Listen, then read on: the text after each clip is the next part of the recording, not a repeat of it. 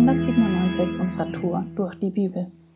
Ich bin Theresa und lese uns heute einige Verse aus Sprüche, Kapitel 16.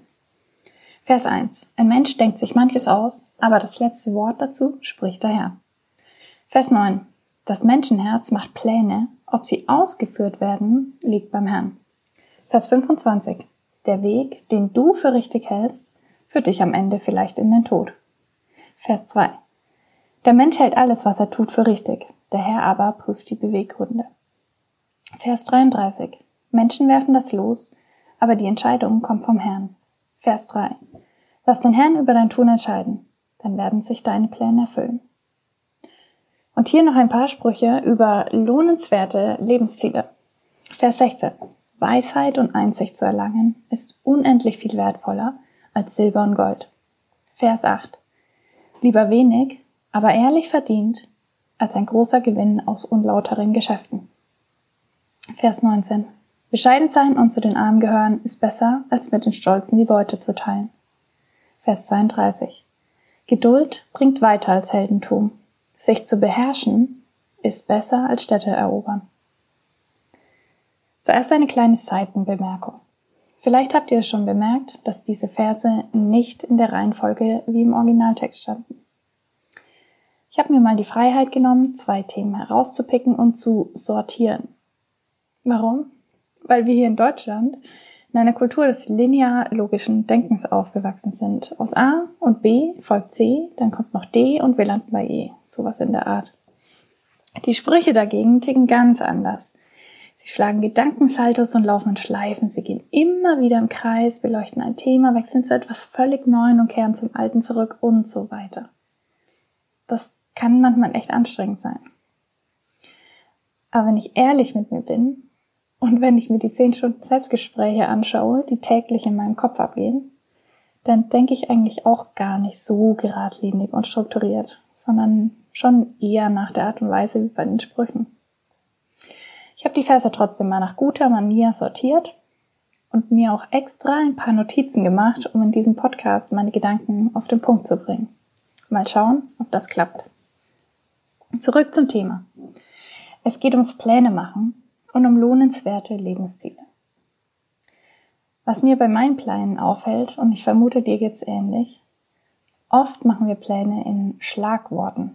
Wir plappern quasi in unseren Gedanken die Schlagworte nach, die wir von anderswo immer wieder hören. Sei es im Fernsehen, sei es noch aus der Schulzeit oder was man von den Eltern so gehört hat. Es sind Dinge, die uns irgendeinen Zustand von Erfüllung verheißen sowas wie Urlaub oder den Abschluss schaffen, ein Eigenheim, Gehaltserhöhung, mehr Fitness, heiraten und Kinder kriegen, berühmt sein. Das alles ist an sich nichts Schlechtes, im Gegenteil. Die Frage ist nur, was mache ich, wenn meine Pläne mal in die Hose gehen? Wenn ich zum Beispiel plötzlich krank werde oder eine Beziehung auseinandergeht? Was mache ich, wenn sich meine Ziele als Trugbilder herausgestellt haben? Wenn der Urlaub stressig ist statt erholsam? Und wenn das Familienleben einen die ganze Kraft raubt, statt dass alle fröhlich lächeln, wie uns die Werbung immer so schön suggeriert? In unserer westlichen Kultur gibt es einen unglaublichen Hype ums Pläne machen. Ich kann es selbst gar nicht mehr an meinen Händen abzählen, auf wie vielen Seminaren ich schon war, auf denen wir unsere Persönlichkeit analysiert, unseren Selbstwert optimiert und unseren zukünftigen Lebenslauf perfektioniert haben. Doch was mache ich, wenn mein Leben nicht so verläuft, wie ich es geplant habe? Wenn dieser Tag heute nicht so verläuft, wie ich es geplant habe? Ich lese an dieser Stelle nochmal Vers 25. Da stehen nämlich ziemlich scharfe Worte. Der Weg, den du für richtig hältst, führt dich am Ende vielleicht in den Tod. Und Vers 2. Der Mensch hält alles, was er tut, für richtig.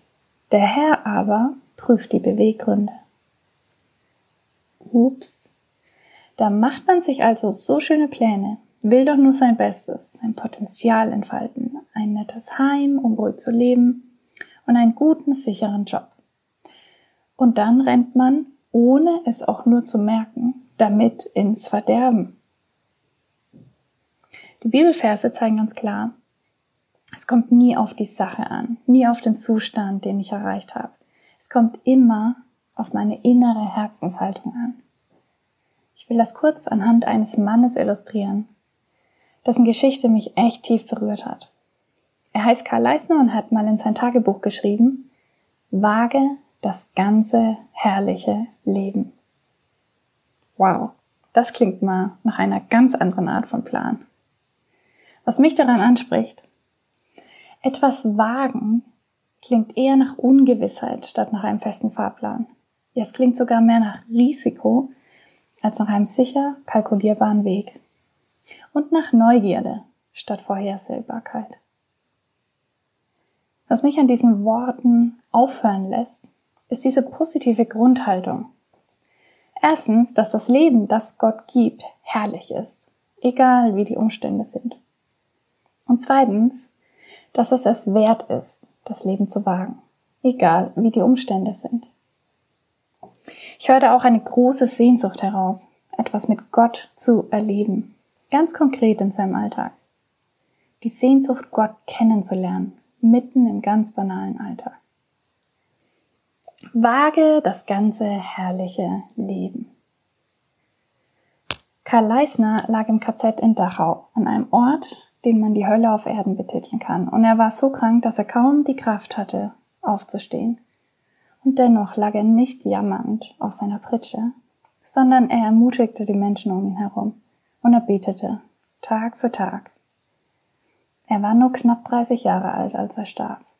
Und so jemand sagt, wage das ganze herrliche Leben. Was für ein Lebensplan. Von so einer Person will ich mir echt definieren lassen, was lohnenswerte Lebensziele sind. Von so einer Person lasse ich mich gern anstecken, mit dieser brennenden Sehnsucht, Gott nahe zu sein, egal wie die äußeren Umstände auch sein mögen. Ich kann mir heute selbst den Plan stecken, Wage den ganzen herrlichen Tag. Heute ist ein guter Tag für einen guten Tag. Lass Gottes Wort in deinem Alltag praktisch werden.